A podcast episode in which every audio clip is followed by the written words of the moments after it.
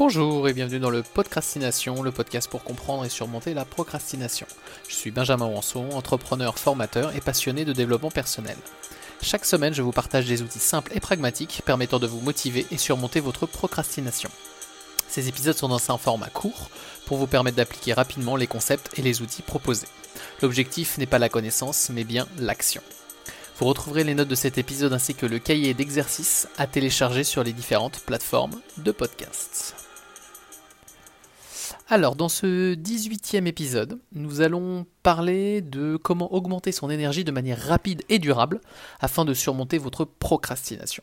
Donc, ça va être une petite série d'exercices que je vais vous proposer, de recommandations, dont vous serez surpris de leur simplicité et de leur efficacité.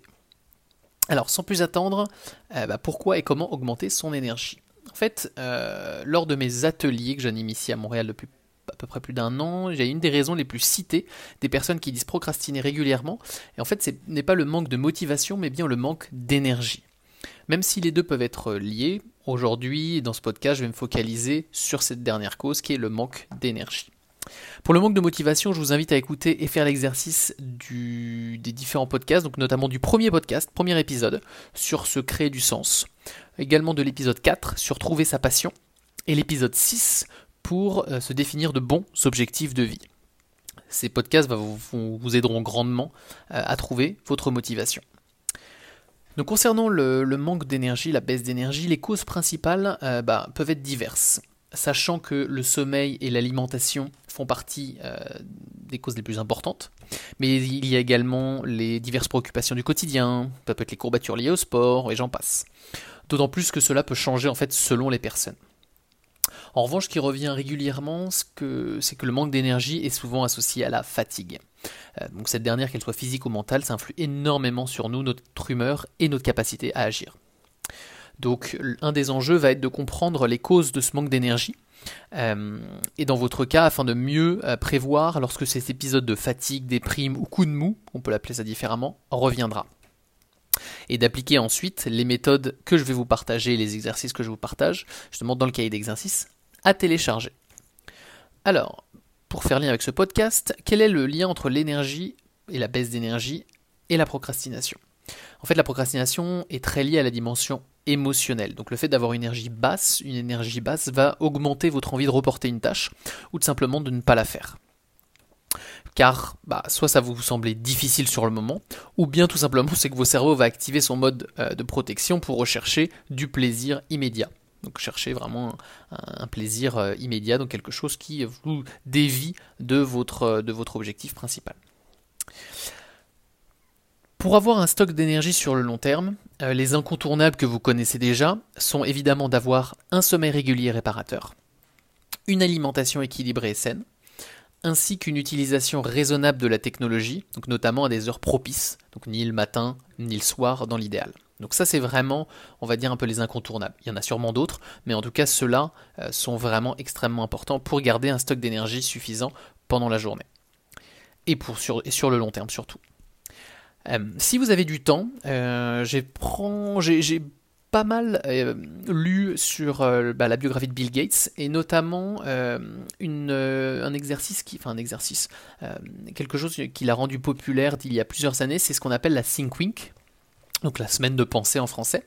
En fait, il lui consacre, il consacre une semaine entière de déconnexion pour se ressourcer, faire de la place dans son mental, retrouver l'énergie pour davantage de créativité, d'énergie positive, de clairvoyance dans ses, projets, etc.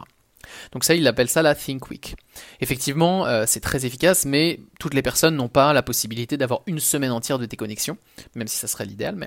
Euh, donc c'est la raison pour laquelle je vais vous partager donc dans le cahier d'exercice des astuces et des méthodes rapides à utiliser pour surmonter une procrastination ce que j'appelle passagère. Donc un coup de mou, une déprime, un moment de fatigue.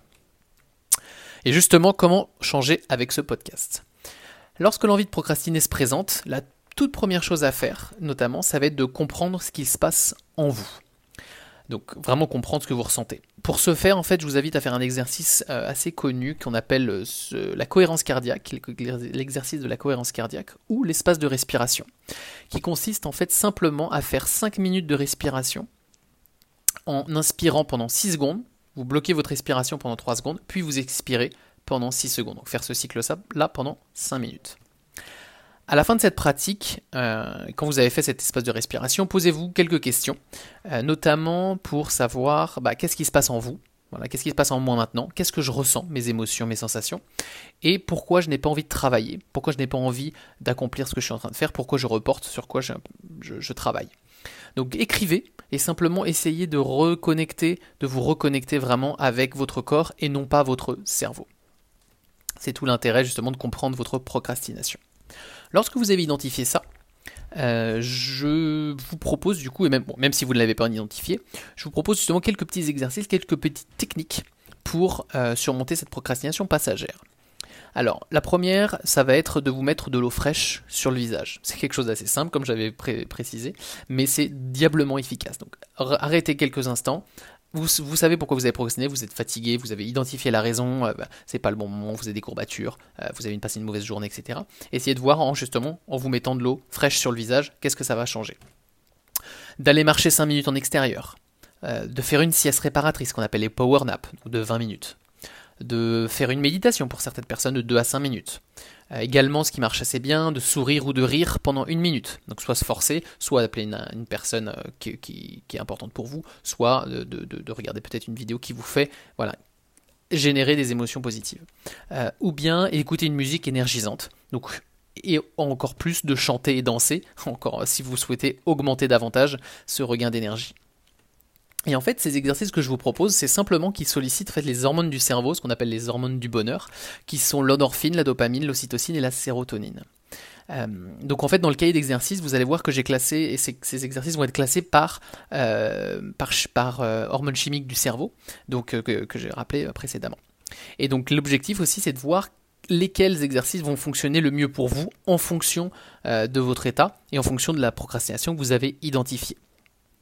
Pour ma part, euh, je sais que l'eau fraîche sur le visage marche très très bien, la marche en extérieur également, me ressourcer en extérieur, me permet d'avoir de, me redonner les idées claires. Effectivement, la méditation ou l'espace de respiration, comme je l'ai évoqué, et la musique également, fonctionne très très bien pour moi.